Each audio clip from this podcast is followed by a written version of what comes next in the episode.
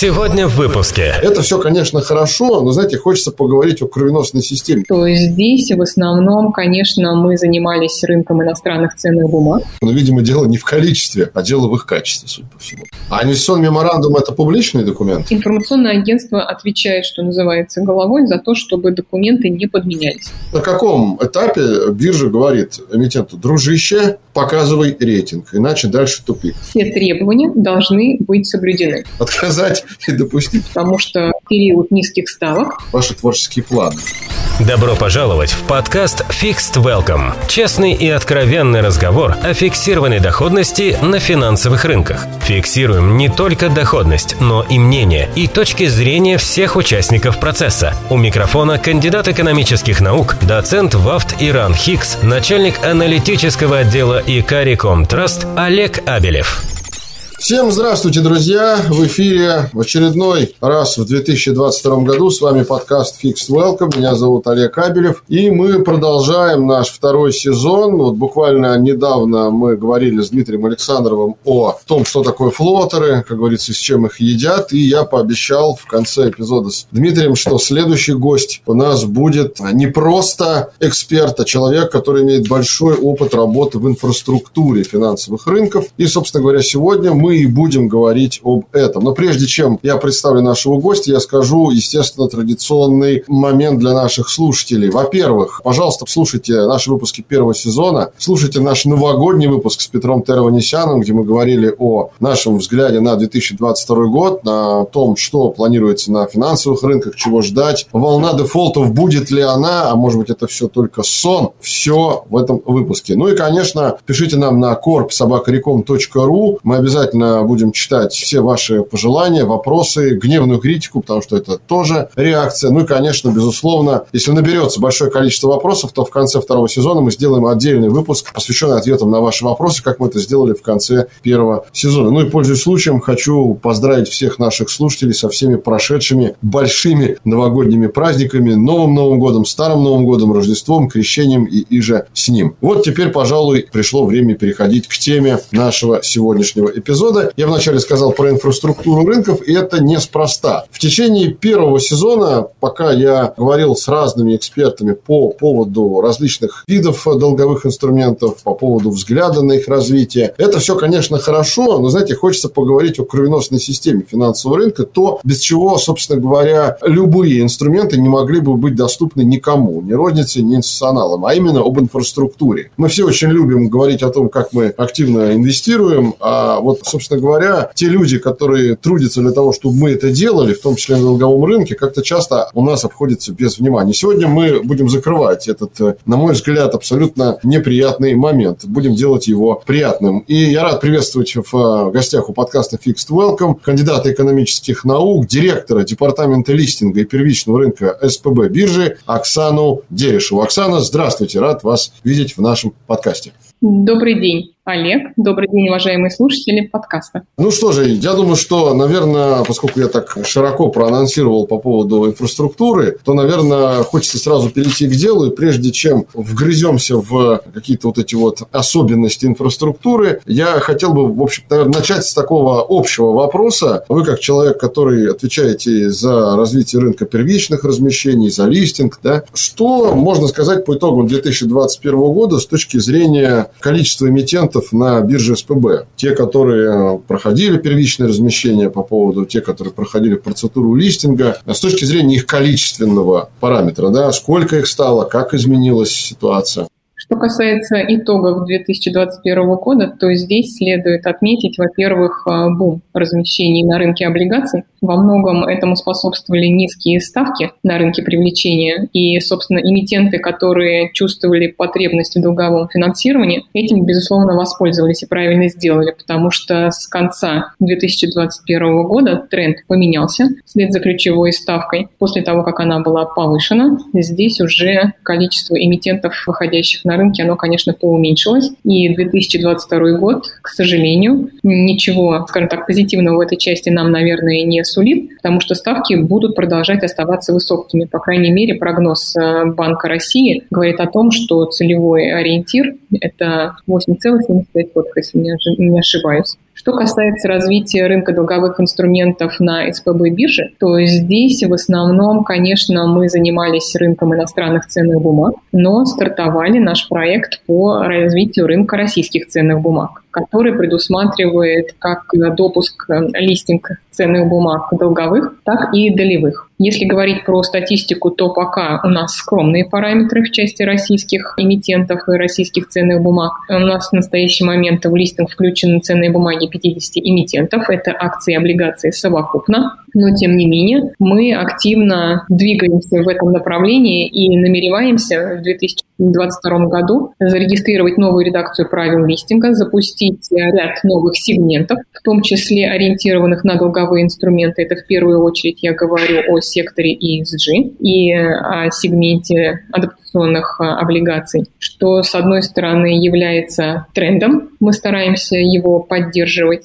а с другой стороны предоставить новые возможности для наших клиентов. Fixed Welcome. Оксана, скажите, а вот э, недавно прошедшее IPO на российских рынках, оно как-то повлияло на рост спроса со стороны потенциальных эмитентов к размещению, к тому, чтобы принять решение в эту пользу? Что касается нашего собственного размещения акций, то скажу, что оно было ожидаемым. Среди инвесторов инвесторы сильно ждали именно эту сделку и, в общем-то, активно все желающие смогли поучаствовать. В настоящий момент у нас э, сильно расширился круг акционеров. Их теперь порядка 100 тысяч. Это достаточно серьезная прибавка в сравнении с тем периодом до сделки, который у нас был. И, безусловно, бренд СПБ биржи популярен, в первую очередь среди инвесторов в иностранные ценные бумаги. Но, как я уже сказала ранее, мы заявляем себя и на рынке российских ценных бумаг. Безусловно, бренд узнаваем. Инвесторы и организаторы выпусков смотрят в сторону СПБ биржи. Эмитенты узнают о том, что появилась альтернатива наряду с московской биржей. То есть есть новая площадка, где можно также размещать свои облигации, привлекая капитал. Безусловно, все эти события, они влияют на привлекательность и альтернативность для выбора эмитента. Вот э, хочется верить, что действительно для тех э, эмитентов, которые захотят привлечь капитал на долговом рынке, теперь есть выбор. Нет безальтернативного выбора в пользу московской биржи, а конкуренция, она никогда рынку не вредила. Поэтому, закрывая вот этот водный блок нашей с вами беседы, хочется пожелать удачи именно бирже СПБ на этом направлении. В плане привлечения эмитентов, чтобы действительно для биржи и для самих эмитентов это была плодотворная работа. Спасибо большое. Ну, а теперь давайте переходить непосредственно к теме, к инфраструктуре. Я думаю, и обращаюсь сейчас к нашим слушателям, мы постараемся с Оксаной говорить простым языком о сложных вещах, порой где-то. И э, если я буду задавать Оксане уточняющие вопросы, то это нормально, потому что, честно скажу, даже мне самому порой не всегда некоторые вещи понятны, но будем разбираться, что называется. И поскольку мы начали с пожелания биржи привлекать как можно больше эмитентов, которые хотят на рынок капитала выходить именно с выпуском облигаций, то и хочется понять. На сегодняшний день, если мы возьмем такую ситуацию, вот я являюсь эмитентом, представителем эмитента, да, я понимаю, что мне хочется пойти по этому пути. Выпустить биржевые облигации, привлечь капитал таким образом. Да? С точки зрения взаимодействия биржа-эмитент, как выстраивается этот алгоритм? Какие требования биржа предъявляет сегодня, ну, на примере, естественно, биржи СПБ, да, к эмитентам облигаций. Каков здесь порядок? Что касается процедурных вопросов, то, безусловно, сам эмитент в одиночку на биржу не обращается. Во-первых, не все эмитенты знают о той палитре инструментов, которые можно использовать для привлечения долгового финансирования, потому что все привыкли развиваться либо за счет собственных средств, либо за счет собственников, либо за счет кредитных средств. Поэтому здесь, безусловно, профучастники выступают в качестве проводника, наверное, таких знаний и связующего звена эмитента и биржи. Плюс подключаются дополнительные инфраструктурные участники. Это и аудиторские компании, и юридические консультанты, которые берут на себя те или иные функции. Поэтому обычно эмитент стучится на биржу в сопровождении профессионального участника. И прежде чем биржа познакомится с эмитентом, профучастник, обращаясь в подразделение листинга, как правило, представляет своего потенциального клиента. То есть описывает регион, отрасль, пример примерные параметры по финансовым показателям представляет биржа для того, чтобы мы предварительно на старте могли оценить перспективы такого эмитента по выходу и привлечению капитала. Если говорить о требованиях, которые предъявляются, с одной стороны, их не так много, с другой стороны, их может быть чересчур много, в зависимости от того уровня листинга, на который будет претендовать эмитент. Ну вот, кстати говоря, Оксан, да, значит, по поводу привлечения капитала через выпуск биржевых облигаций, часто приходится слышать точку зрения от многих эмитентов, что им проще, например, выпускать коммерческие внебиржевые облигации, чтобы привлечь капитал, потому что есть э, довольно, ну не так, что непроходимые, но довольно сложные фильтры, которые предъявляет биржа. Вот вы говорите, что их вроде бы немного, но, видимо, дело не в количестве, а дело в их качестве, судя по всему, да? Безусловно. Здесь э, эмитент должен давать себе четкий, скажем так,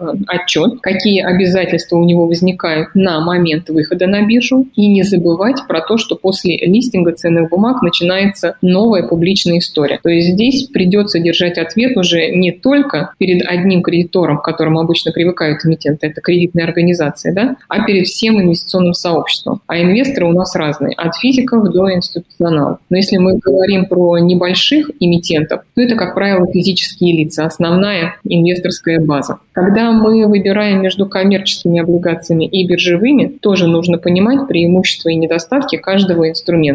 Да, коммерческие облигации, они просты в выпуске. Здесь фактически необходимо зарегистрировать выпуск. Регистрирующим органом является НРД, как центральный депозитарий. И каких-то особо высоких требований по раскрытию информации, конечно, не предъявляется. Такие бумаги размещаются по закрытой подписке. И, в общем-то, эмитент диверсифицирует, с одной стороны, базу инвесторов, но не сильно широко, если сопоставлять коммерческие облигации и биржевые. Поэтому здесь основное преимущество, наверное, это фактически отсутствие требований по раскрытию информации. Когда эмитент выходит на биржу уже с предложением биржевых облигаций, это совершенно другая история, потому что они размещаются по открытой подписке. Теоретически любой заинтересованный инвестор может поучаствовать в размещении. Есть требования к комплекту документов как на входе, так и впоследствии. Давайте разбираться теперь с требованиями, которые предъявляет биржа. Да, Оксана, единственное, прежде чем мы к этому перейдем, вот вы сказали документы на входе и впоследствии, то есть, чтобы было понятно слушателям тоже. То есть, это не значит, что эмитент готовит необходимую документацию, единоразово ее предоставляет бирже, если он хочет свои бумаги разместить на бирже, и забывает про это. То есть, биржа с какой-то периодичностью запрашивает у эмитента на всем периоде торговли его бумагами на бирже какие-то документы. Я правильно понимаю? Биржа даже не запрашивает. Все требования, они сформулированы в таком документе, который называется «Правила листинга», и они являются производной от требований нормативных актов Банка России по раскрытию информации. Поэтому здесь мы фактически являемся таким квазирегулятором, квазиконтролером,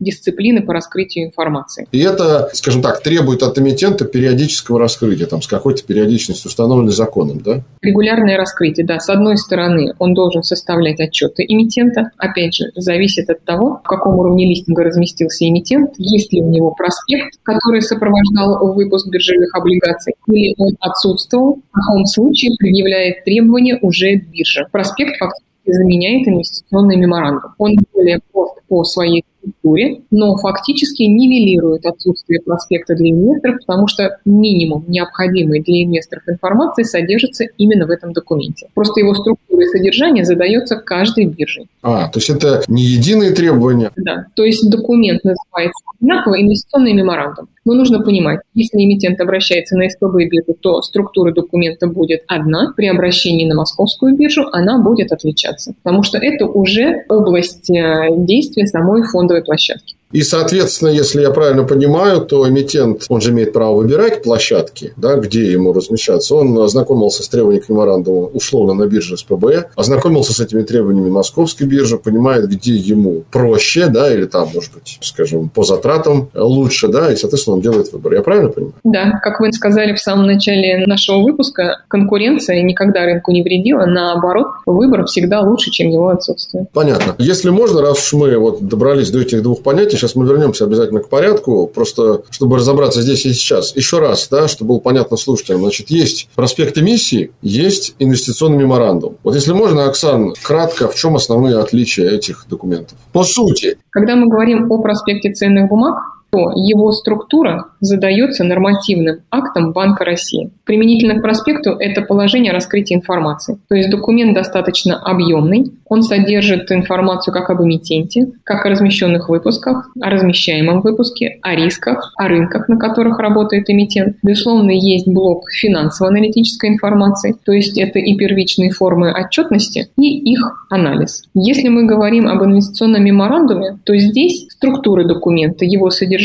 они предусмотрены требованиями правил листинга каждой фондовой биржи. То есть здесь они будут различаться между площадками. Эти документы достаточно компактные. Мы не говорим, что какой-то блок информации выпадает. Мы говорим, что объем содержащейся информации в таком документе, он более компактный, сжатый по сравнению с проспектом. Ну, даже если в цифрах продемонстрировать, проспект может занимать, условно говоря, 500, 600 и более страниц. Если говорить инвестиционном меморандуме, то это документ, который там в пределах сотни страниц, практически у всех эмитентов он умещается. А инвестиционный меморандум – это публичный документ? Биржа требует, чтобы данный документ, так как он является фактически заменителем проспекта, эмитентом обязательно публиковался до момента начала размещения. Ведь его цель не составить ради того, чтобы биржа почитала, а для того, чтобы дать минимум необходимой информации инвестору для принятия взвешенного решения по покупке либо там не покупки этих ценных бумаг в момент размещения. И публикуется этот меморандум тоже на порталах, которые где-то законодательно определяются, да, я так понимаю? Биржа требует, чтобы эти документы единообразно были опубликованы на сайтах уполномоченных информационных агентств. Это специальные информационные агентства, аккредитованные Банком России. На текущий день это пять имен. Это Интерфакс, Скрин, АКМ, Прайм и Азипи. И эмитенты это должны выполнить до момента начала размещения, раскрыть. И плюс могут и на своих сайтах, да, у себя на своих ресурсах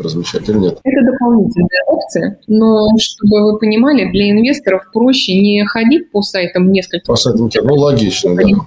А смотреть это все в одном месте, где накопительным итогом после инвест-меморандума появляется, например, отчет эмитента облигаций. Вот у меня сразу по результатам нашей с вами беседы, Оксан, извините, да, я просто для слушателей сразу скажу, появилось первое пожелание. Значит, дорогие друзья, будущие инвесторы в облигации эмитентов, которые хотят выходить на биржу. Пожалуйста, мониторьте новостные ленты вот этих пяти новостных агентств, которые Оксана только что назвала. И перед размещением, пожалуйста, читайте меморандумы, читайте их внимательно, чтобы потом не попасть, что называется, в просак с тем, что вы приобрели то, что не хотели. Это я к инвесторам обращаюсь. Да, Оксана, извините. И еще одно преимущество размещения таких документов в одном месте на сайтах уполномоченных информационных агентств, что эту информацию нельзя подменить. То есть, если вдруг обнаруживается какая-то неточная информация, требующая, допустим, переопубликования документа, старый документ останется, новый появится. В отличие от эмитента. Там его можно заменить, и, в общем-то, для тех инвесторов, кто невнимательно читал или не посмотрел первую редакцию документа, да, могут возникать казусные ситуации. Поэтому в любом случае информационное агентство – это лучший источник, где следует черпать официальную раскрываемую информацию. А, кстати говоря, такие случаи были, не называя имен и агентств. Буквально недавно, в декабре, я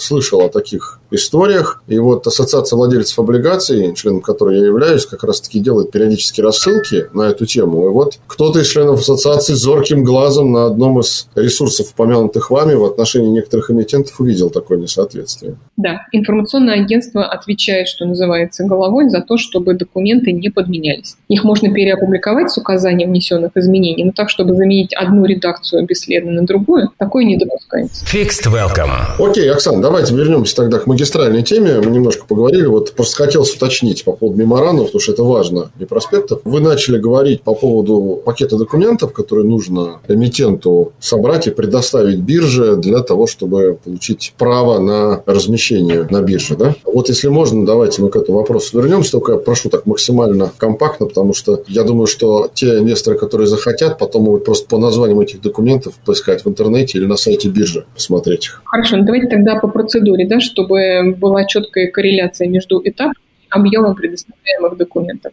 Знакомство с биржей начинается с того, что бирже необходимо понять, что за эмитент, хочет заявить свои облигации к регистрации и последующему размещению. Это так называемая процедура предварительного согласования документов, либо процедура KYC, либо процедура знакомства эмитента с биржей. По-разному можно называть, но тем не менее, эмитент на этом первичном этапе готовит презентацию о себе. Если есть бизнес-план, прекрасно, он его тоже представляет на биржу, плюс дает необходимый объем финансовой отчетности. Как правило, у небольших эмитентов отчетность ведется только по российским стандартам. Хорошо, если история история продолжительная. Мы, например, предпочитаем смотреть историю за 3-5 лет для того, чтобы увидеть некие тренды и спрогнозировать развитие эмитента в будущем. На базе этой первичной документации, зачем ее биржа запрашивать, мы готовим свою аналитику. То есть у нас есть специалист отдельно выделенный, который, ориентируясь на первоисходники, готовит свое заключение. Аналитическое заключение поступает на рассмотрение совещательного органа при бирже, который называется экспертный совет по листингу российских ценных бумаг. Туда входят эксперты, включая представителей биржи, регулятора, то есть Банка России, от аналитических рейтинговых агентств, от инвесторов, от консультантов, от аудиторов, которые совокупно, каждый со своей экспертизой, просматривая аналитику, имея возможность познакомиться с первоисточниками, предоставленными эмитентом, выдает бирже рекомендацию – листинговать либо отказать в листинге ценных бумаг. Если получена положительная рекомендация от экспертного совета, биржа дает ответ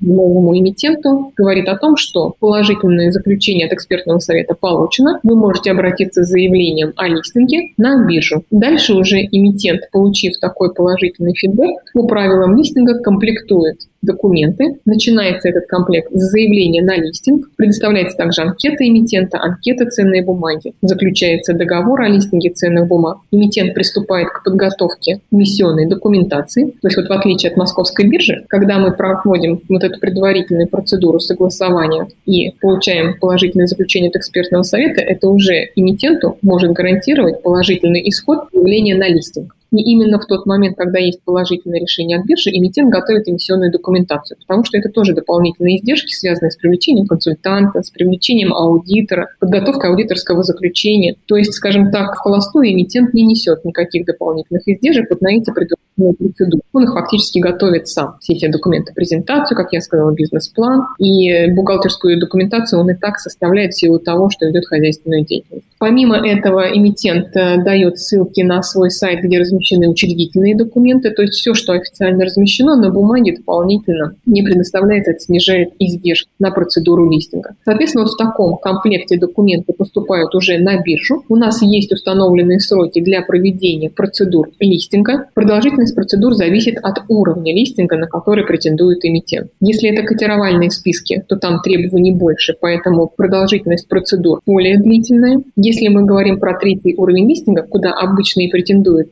небольшие эмитенты, то там минимальный объем требований, и процедура занимает до 15 рабочих дней. Получив такой комплект документов, биржа проводит свою стандартную процедуру. Сначала мы регистрируем выпуск. Если есть какие-то замечания, то может быть процесс согласования, до запроса документов, доработки документов. И после того, как биржа уже удовлетворена содержанием и объемом эмиссионных документов, мы проводим процедуру регистрации выпуска биржевых облигаций. Последние годы, я думаю, для инвесторов это давно уже не секрет, а аксиома, популярны среди эмитентов так называемые программы биржевых облигаций. Что такое программа биржевых облигаций? Это фактически публичная кредитная линия. Это максимальный объем долгового заимствования, которое анонсирует эмитент на какую-то перспективу. Условно говоря, регистрирует программу на 500 миллионов рублей сроком, например, на 20 лет. И потом постепенно, по мере того, как ему необходимо привлечение долгового капитала, он в рамках этой ранее зарегистрированной программы просто регистрирует выпуски биржевых облигаций. В чем преимущество? Во-первых, быстрее идет процесс регистрации выпуска в рамках программы,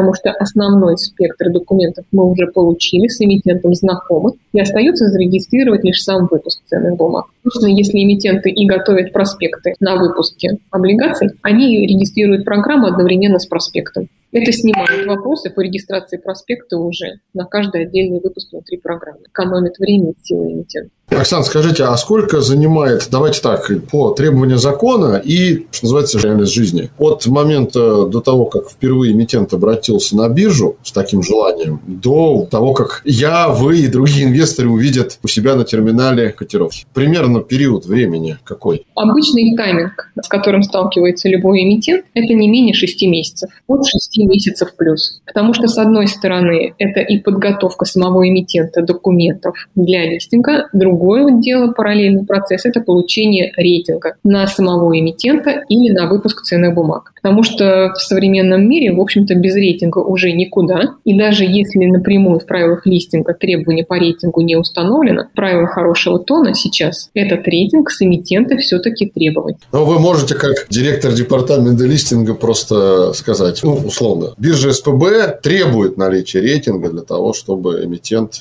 мог разместиться, претендовать. Или вы этого как биржа сделать не можете, вы не имеете такого права. Так можно.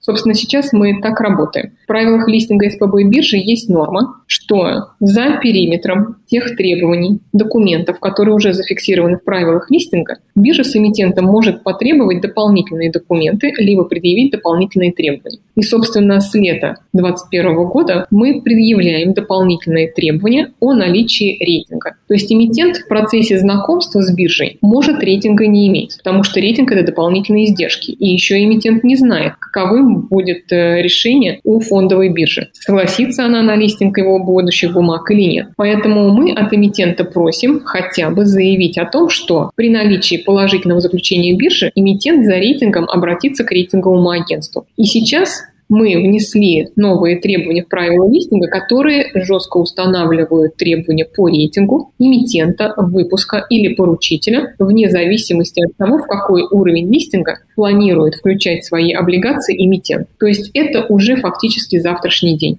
Оксана, а скажите, я понимаю абсолютно, что на момент обращения к бирже рейтинга эмитента может и не быть. На какой стадии для биржи важно живьем увидеть, ну там, я не знаю, или не пощупать в руках, а увидеть на экране вот это вот рейтинговое заключение от рейтингового агентства? То есть, я так понимаю, эти два процесса могут идти параллельно, присвоение рейтинга и прохождение процедур, о которых вы говорили, которые до полугода занимают. Вот на каком этапе биржа говорит эмитенту, дружище, показывай рейтинг, иначе дальше тупик. Время вышло, условно говоря. Вне зависимости о каком требовании мы говорим, рейтинг ли это или еще что-то другое, на момент подачи заявления в листинг все требования должны быть соблюдены. То есть одновременно с подачей заявления мы должны понимать, что тем или иным рейтинговым агентством присвоен рейтинг на уровне таком-то. Угу. Fixed welcome.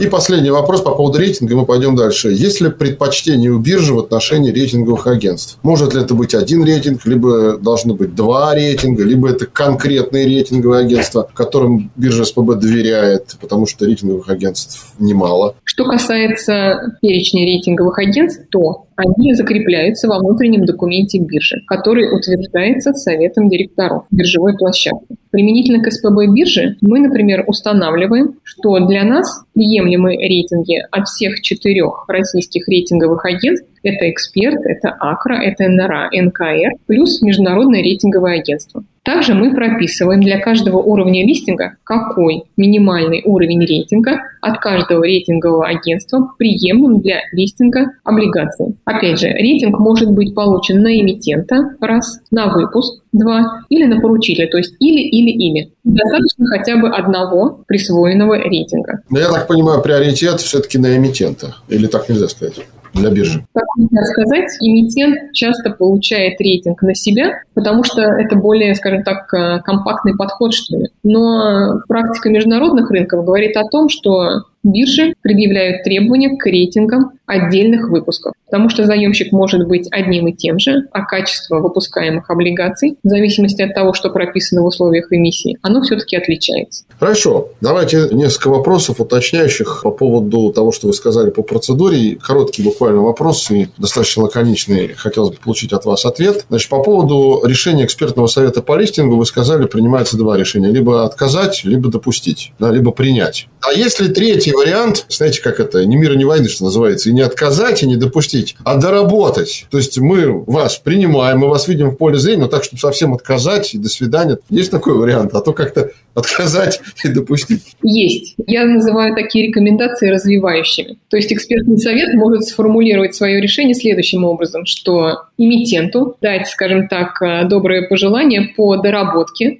либо эмиссионных документов, либо целей эмиссии, либо, например, поменять юрлицо внутри холдинговой компании, на которую целесообразно оформлять выпуск ценных бумаг. По крайней мере, эмитент, выпускающий долговые инструменты, был центром, на котором консолидируется, например, выручка, денежные потоки, чтобы инвесторы понимали, из каких средств эмитент будет обслуживать этот выпуск. Или может выработать рекомендацию, например, эмитенту повзрослеть, потому что очень часто эмитенты создаются и тут же бегут на биржу, потому что им нужно финансирование. Но таких молодых эмитентов не каждый ждет, особенно если нет какого-то знакового поручителя. Поэтому может быть выдана рекомендация там, прийти через год, когда будет на самом эмитенте уже годовая отчетность. Я понял. Второй вопрос. Значит, по поводу программы, которую предоставляет эмитент, вы сказали, да? На стадии согласования возможно ли, если мы говорим по поводу программы облигаций, да, то, что вы сказали про аналог кредитной линии. Эмитент заявляет, что он на такую-то сумму, на такой-то срок планирует привлечь капитал. Может ли эмитент на этом сроке вносить в программу какие-то изменения? Либо он сказал для биржи, и уж извини, теперь в течение 10 лет соблюдаете правила. Потому что изменение сумм и изменение сроков, они же влияют на финансовое состояние эмитента, могут и на рейтинг повлиять. Как вот с этими проблемами, ну, может быть, даже не проблемами, вопросами работает биржа? А если у эмитента что-то меняется в процессе, пока биржа осуществляет регистрационные действия, что-то меняется, не проблема. Он переподает документы. Это опять полгода ждать, то есть как бы заново все? Нет. Что касается регистрационных действий биржи, то они осуществляются достаточно быстро. Как я сказала, для третьего уровня листинга это 15 рабочих дней, мы в эти сроки укладываемся. А вот если у эмитента что-то меняется в процессе, когда в рамках программы, например, уже разместился выпуск 2-3, то здесь могут быть э, сложности организационные потому что внесение изменений в эмиссионные документы влечет за собой изменение прав по ранее выпущенным бандам. В таком случае, если у эмитента есть раз, два, три условно размещенных выпуска облигаций, он должен собрать собрание владельцев облигаций и получить согласие на внесение подобных изменений в программу. То есть это отдельное упражнение, особенно если бумаги размещались публично, и этих акционеров сотни, тысячи. То есть мало того, что нужно потратить некое финансирование на то, чтобы собрать, получить кворум и добиться положительного решения. Чем больше таких выпусков размещено, тем сложнее это упражнение проделать. Оксана, а были опыты реальные таких упражнений уже вот на примере биржи СПБ? Не называя имен, понятно. На примере биржи СПБ пока таких примеров не было, потому что история российского рынка здесь очень молодая, мы фактически как бы находимся на стартовой позиции. А вот на московской бирже, да, такие упражнения были. Но эмитенты стараются избегать подобных ситуаций. То есть, если им нужно что-то радикально поменять в условиях привлечения, им проще зарегистрировать новую программу а не делать эти в рамках предыдущих. И третий вопрос, э, закрывая эту тему, э, тоже не могу его не задать, потому что он крайне важен. Возвращаясь к составу экспертного совета по листингу, не называя, опять же, имен, фамилии, понятно, что так сказать, процесс меняющийся, да, поэтому смысла конкретным людям привязываться нет. А, во-первых, как этот экспертный совет меняется, с какой периодичностью меняется ли? И второй вопрос в догонку, как биржа проверяет возможную аффилированность членов экспертного совета с потенциальным эмитентом? Потому что, как мы понимаем, конфликт интересов возможен. Какие здесь существуют практики? Если говорить про практику СПБ биржи, то здесь действующий состав экспертного совета по листингу российских ценных бумаг работает уже третий год, и с момента его первичного создания он пока не переизбирался. Мы сейчас вносим изменения тоже в положение об экспертном совете и закладываем, что вот такой вот диапазон рабочий для созванного экспертного совета должен составлять до трех лет, считая, что ротация среди представителей участников рынка, она должна присутствовать. Поэтому в первом квартале я полагаю, что мы запустим переизбрание экспертного совета по листингу российских ценных бумаг и впоследствии будем его переизбирать не реже, чем раз в три года. Может быть чаще.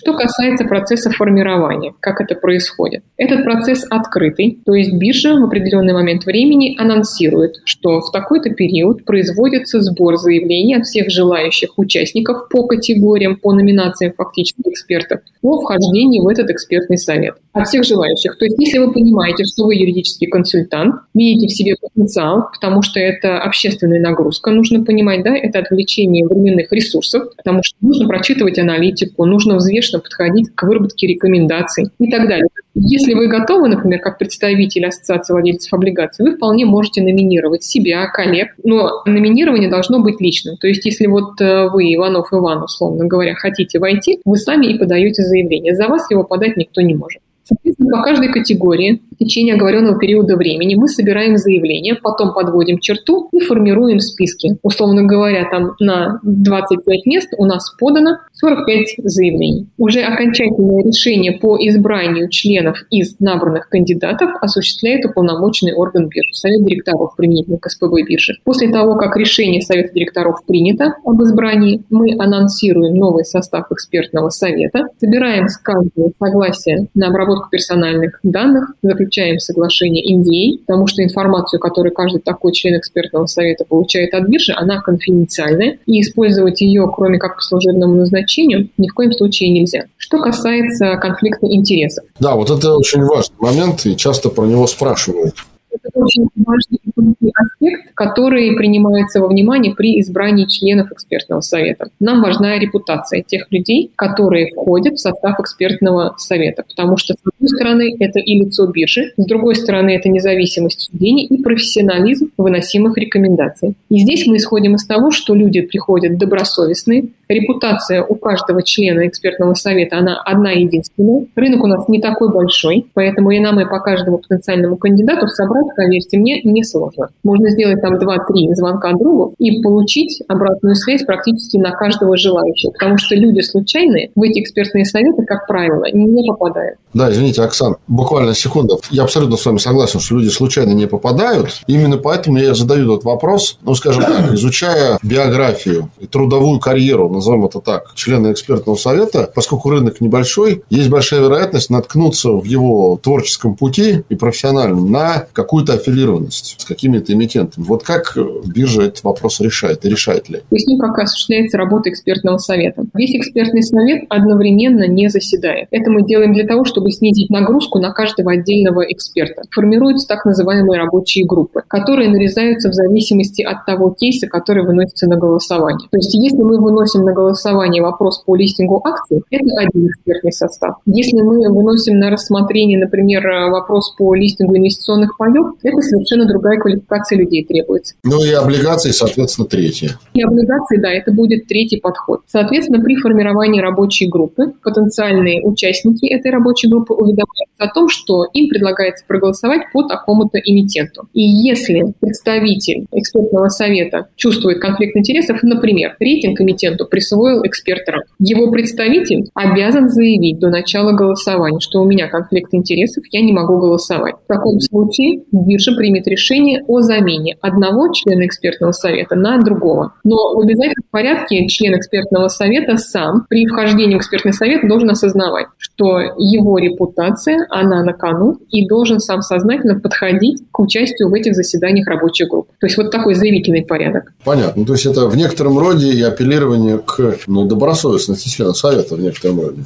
добросовестность, доверие и сознательность. Ну что же, в этом смысле пожелаем удачи членам экспертного совета биржи СПБ и будем апеллировать к их добросовестности. Fixed Welcome. Говоря далее о инфраструктурных вопросах, хотелось бы у вас выяснить вот что. Поднять тему крайне важную, потому что для меня, как для и члена совета АВО, вернее, просто для члена АВО, это я себя уж как-то поднял высоко, просто члена АВО, и представителя брокера на бирже, который занимается в том числе и андеррайтингом длительным размещением облигаций в сегменте высокодоходных бумаг, хочется понять, есть ли какой-то отдельный порядок прохождения или особенность прохождения процедуры листинга для компаний этого сегмента. Сегмент относительно молодой, ему всего менее пяти лет. Принято отчитывать от 2017 года его рождения в России. И в этом смысле биржа СПБ сейчас тоже делает первые шаги по развитию сегмента, как раз облигаций. Как биржа к этому сегменту вообще относится с точки зрения отдельного сегмента привлечения капитала капитала, и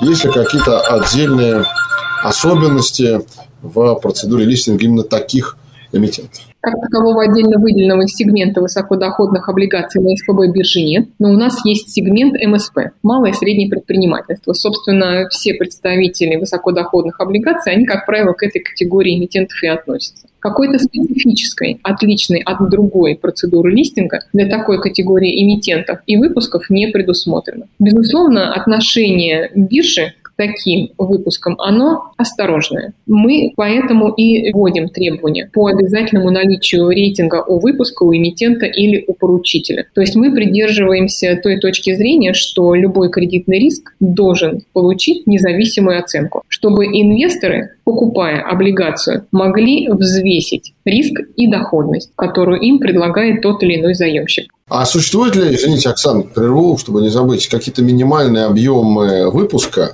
или программы облигаций для компаний в сегменте МСП, которая хочет именно биржевые облигации размещать? Потому что, ну, понятно, если компания небольшая, имеет ли смысл биржа вообще связываться с таким эмитентом, если там минимальный объем выпуска? Есть какая-то граница, которую биржа установила? Если мы говорим о требованиях листинга, например, в третьем уровне, да, это внеоктировальная часть списка, то никаких пороговых значений по минимальному объему выпуска в правилах листинга не предусмотрены. Но это не означает, что мы не подходим к этому вопросу критически. Биржа, конечно, заинтересована в крупных выпусках, высоколиквидных выпусках, потому что основной доход биржа получает на вторичном рынке от оборачиваемости этих ценных бумаг. А чтобы была оборачиваемой, должен быть достаточный критичный объем выпуска в обращении. Поэтому мы отталкиваемся, наверное, от каких-то вот разумных рыночных параметров. Считая, что, наверное, менее там 50-100 миллионов рублей – это настолько небольшой выпуск с точки зрения именно публичного обращения, что экономики в этих выпусках, именно вот по издержкам на выпуск, выпуска и на обслуживание таких выпусков, они, наверное, отсутствуют скорее всего. Даже если с этими объемами и выходят как стартовыми, то это, наверное, инвестиция в будущее снижение ставки и диверсификацию круга инвесторов. Поэтому если мы исходим из того, что 50-100 миллионов рублей – это минимальный объем долгового заимствования, и исходим также из того, что хотя бы половина выручки, да, не более чем половина выручки должен составлять вот такой выпуск, то вот методом арифметических расчетов получаем, что где-то от 100-120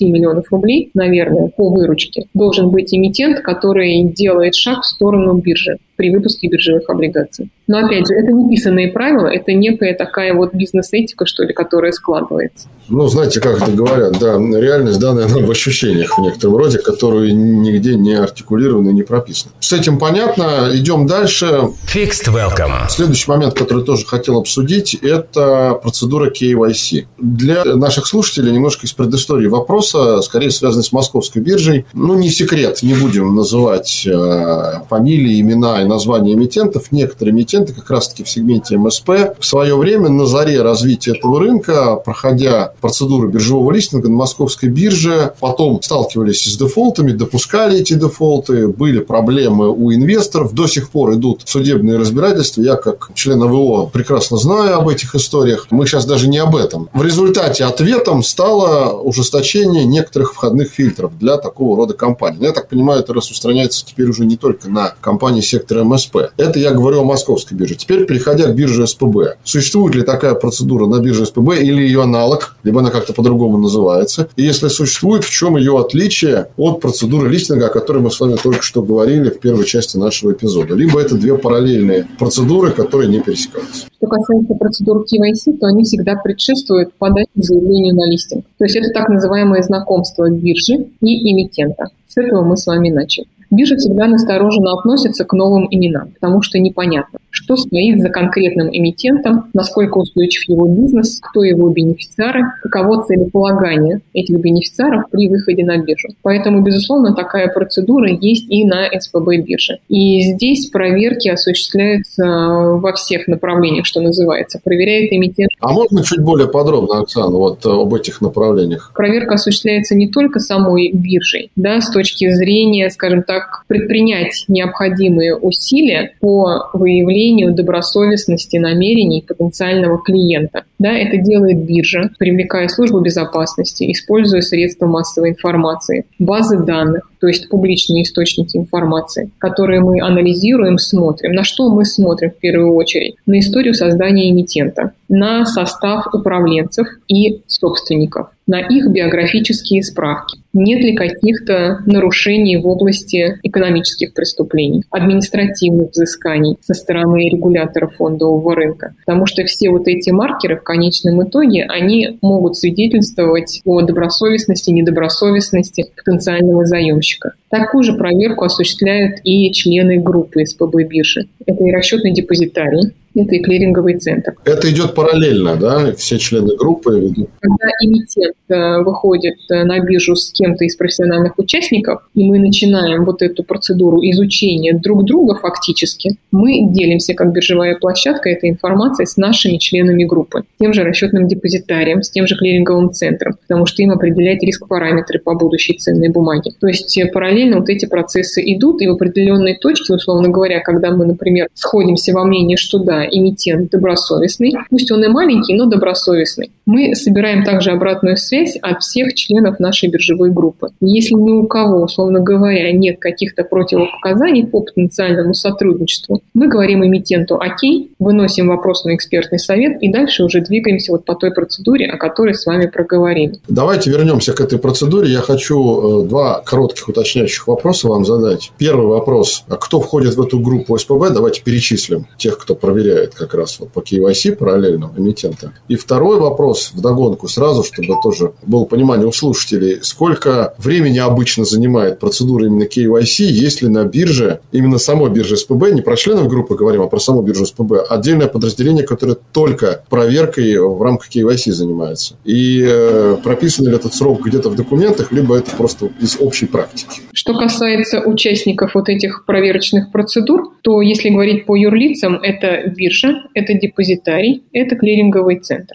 И в каждом подразделении есть так называемые комплайнс-офицеры, которые к этой работе привлекаются. В рамках э, биржи основной центр проверки – это, безусловно, департамент листинга и первичного рынка, и мы э, в эту процедуру встраиваем в том числе службу безопасности. То есть передаем им вводные, условно говоря, по клиенту, то есть наименование полное, краткое, реквизиты, по которым однозначно можно юрлицо идентифицировать, и запрашиваем, нет ли какой-то компрометирующей информации в отношении юрлица как такового и его бенефициаров. Сколько времени занимает этот процесс? Эта процедура, она запараллеливается вместе с подготовкой эмитентом презентации, других документов, которые биржа всегда запрашивает с нового эмитента. Длится обычно там до 10 дней. То есть она не затягивает общий процесс, она параллелится с другими процедурами. Это я обращаюсь к слушателям, кто, может быть, являются представителями эмитентов в сегменте МСП. У нас такие слушатели есть. Потенциальная аудитория все-таки примерно такая. Будьте готовы к тому, что надо для успешного знакомства с биржей потратить некоторое количество и времени, и убедить биржу в том, что вы являетесь, как выразился Оксана вот в начале нашего эпизода, добросовестным эмитентом. Fixed welcome. Идем дальше, и теперь о неприятном. Не могу об этом не задать, как мы все про добросовестное говорили, но хочется немножко о недобросовестном, о ложке дегтя в бочке меда, а именно о приостановке торгов, либо вообще о прекращении торгов. Сразу исключим опцию с заявлением эмитента, потому что бывали случаи, когда все с эмитентом в порядке, просто эмитент по своему собственному желанию подавал заявление и торгов его ценные бумаги исключались. Этот мы уносим за скобки. Если этого не происходит, какие вообще есть основания у биржи для того, чтобы приостановить торги? Это первое. Чем отличается приостановка торгов от полного прекращения торгов? Либо примерно там вот эти вот такие вещи. Прошу тоже вас пояснить простым языком для меня и для наших слушателей. И третий момент. Что необходимо сделать эмитенту, если все-таки он настойчив и хочет возобновить торги? Либо есть ситуация, когда это просто невозможно, и департамент листинга говорит, знаете, что, друзья, как в басне Крылова, как не садитесь, а музыканты не годитесь. Вопрос понятен. Что касается приостановок торгов на долговом рынке. Обычно это все-таки приостановки, связанные с корпоративными действиями самого эмитента в отношении ценных бумаг. Самый банальный пример, например, досрочное погашение выпуска облигаций. Такое было, например, на протяжении прошлого года, потому что период низких ставок. Если у эмитента одновременно с э, заимствованием, по которым была низкая ставка, находились в обращении дорогие облигации, то эмитенты, обладающие достаточным объемом денежных средств, просто выкупали с рынка дорогие для себя объемы выпуска и гасили их досрочно. Что в такой ситуации происходит? Если уполномоченный орган эмитента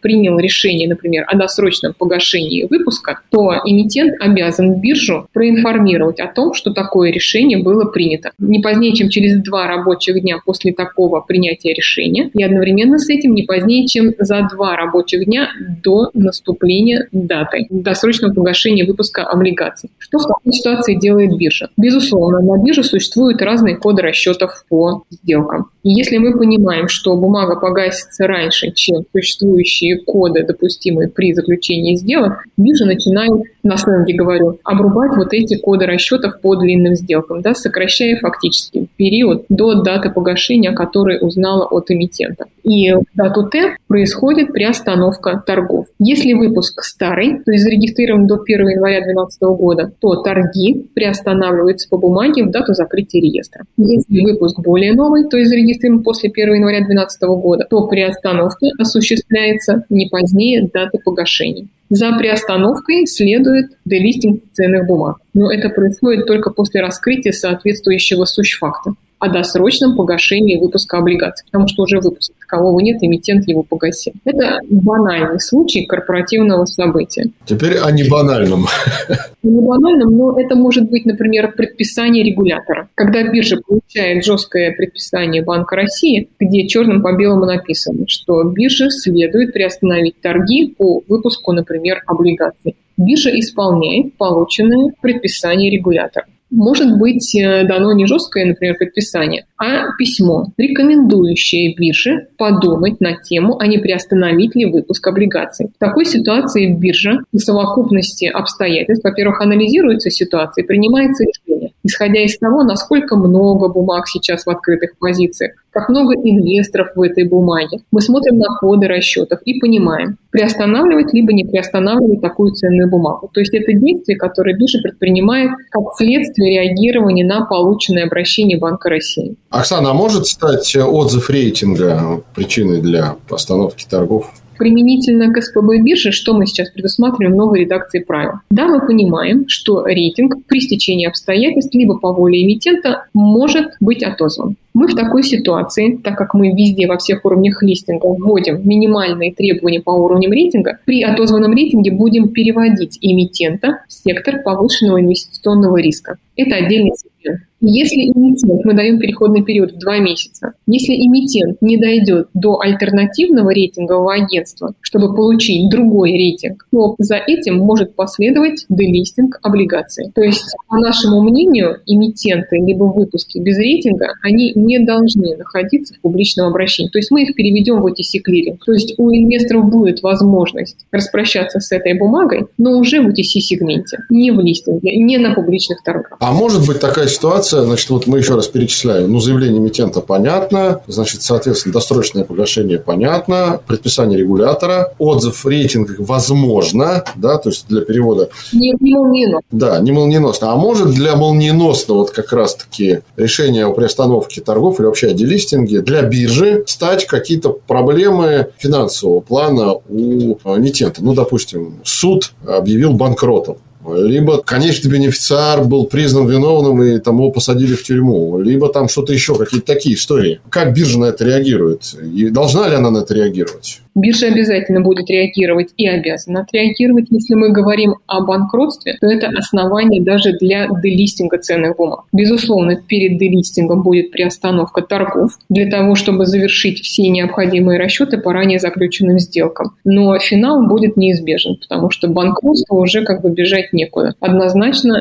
это норма из регулирования, ведущая к делистингу Окей, а если резкое ухудшение финансового состояния? Условно, рейтинг не отозван, но биржа видит, что что-то не то. Если страдает финансовое состояние, должно также отреагировать и рейтинговое агентство. Следует ожидать, что будет понижение рейтинга ценной бумаги. Если эмитент, например, находился, не дай бог, в котировальном списке, то это перевод по нисходящей в третий уровень листинга с последующим включением в сектор повышенного инвестиционного риска. Если рейтинг, например, падает ниже минимального порога, который предусмотрен внутренним документом биржи, то это тоже основание для перевода такого инструмента в повышенный инвестиционный риск. Ну и, наконец, последняя опция, тоже не могу не спросить по поводу принудительного выкупа. По закону, значит, если, допустим, появляется резко новый собственник, происходит смена структуры собственности, да, и, допустим, новый собственник, мажоритарий, появляется, гипотетически такую ситуацию представим, и у него больше 95% консолидировано в капитале. А мы сейчас говорим об акциях, да, облигации, понятно, что немножко другая, другая история.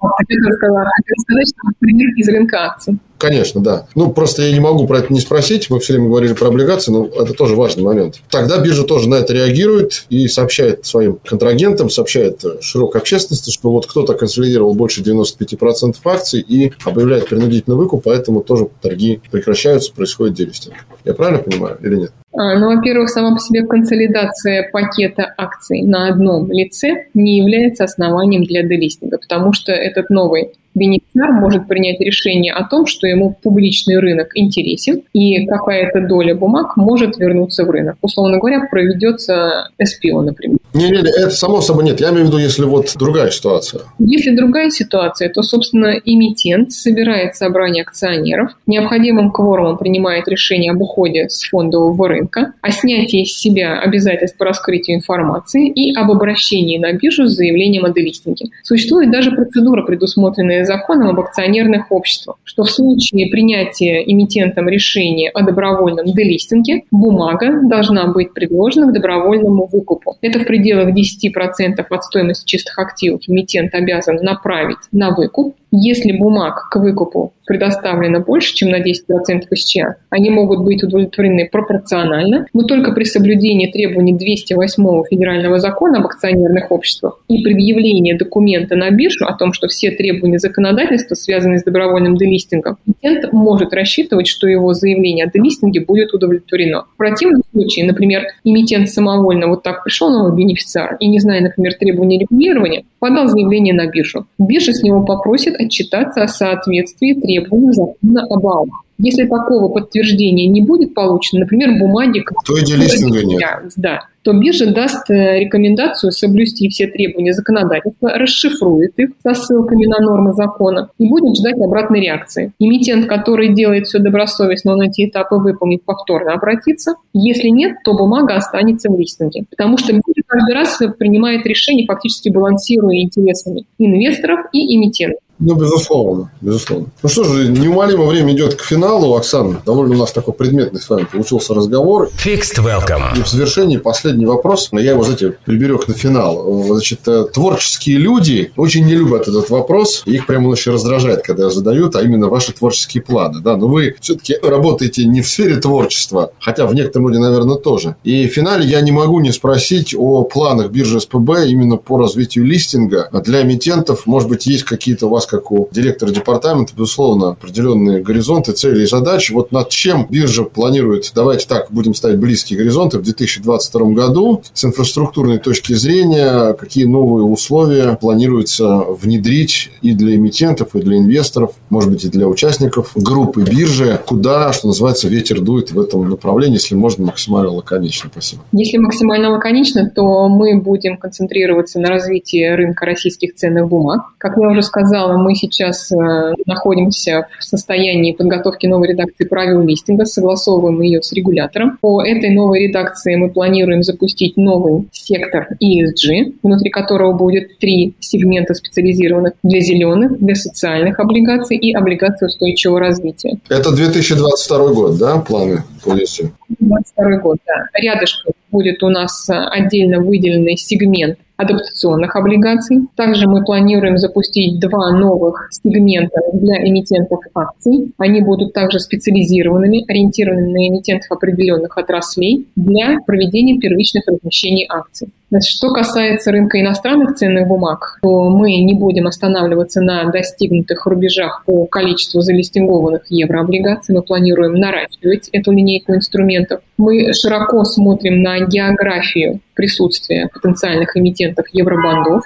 Это и Америка, это и Азия, это, скажем так, и ряд африканских даже стран, которые мы хотим покрыть. По количеству это, наверное, несколько сотен выпусков еврооблигаций. Основным критерием, которым мы руководствуемся, это, безусловно, кредитное качество и дюрация выпусков таких еврооблигаций. Поэтому будем расширяться и в части российских, и иностранных ценных бумаг. Спасибо большое, Оксан. Постскриптумом. Знаете, как после письма обычно постскриптум вспоминается старое доброе произведение о Генри про вождь краснокожих, да, когда главного героя спрашивали, сколько стоит пакетик леденцов и прокатиться. Да. Вот в финале я хочу все-таки спросить, поскольку, я думаю, слушатели этот вопрос интересует, мы его не отразили. Я понимаю, что точный ответ, понятно, дать невозможно, но хотя бы диапазон. Вот все процедуры, которые мы с вами оговаривали, KYC, листинг, подача заявления, подготовка меморандума и так далее. Насколько затратно это для эмитента с точки зрения его издержек, если мы говорим о каких-то установленных тарифах биржей, да, то есть за что биржа взимает какие-то вознаграждения комиссионные с точки зрения подготовительной процедуры. Мы сейчас не говорим о биржевом торговом как бы, режиме, когда там уже торги начались. Именно вот на стадии подготовки к торгам, к размещению, вернее, даже правильно так сказать. А, ну, что касается издержек эмитента при выходе на биржу, то, безусловно, к ним нужно быть готовым. Я бы их оценила, наверное, в пределах 3-5% от объема выпуска облигаций. Когда мы говорим применительно к СПБ бирже, то здесь издержки минимальные, до 320 тысяч рублей. Мы это калькулировали. И важно также принять во внимание, что для эмитентов высокодоходных облигаций, которые являются субъектами МСП, есть программа государственной поддержки. Да-да-да. По компенсации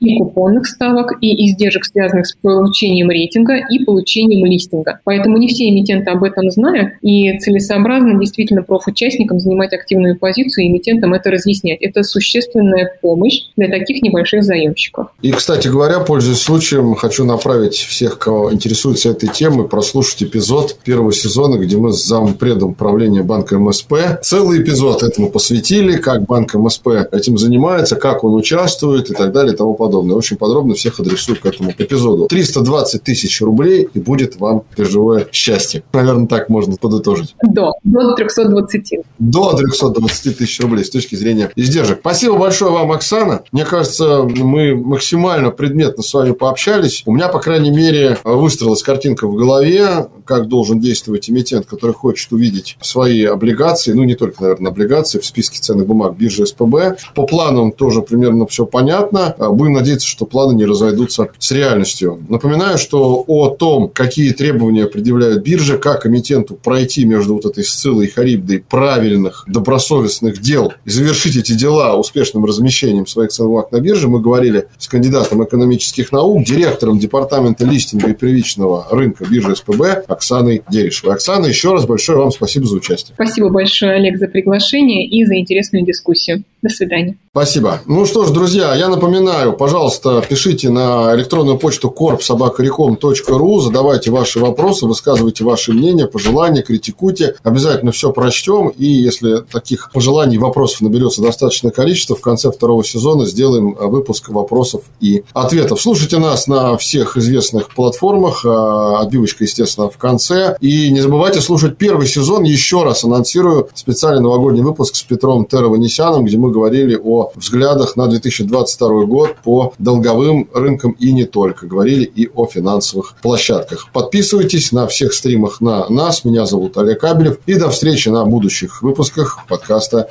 Fixed Welcome. Всем пока. Напоминаем, что подкаст Fixed Welcome можно послушать на Apple подкастах, Google подкастах, CastBox, Spotify и Яндекс.Музыке.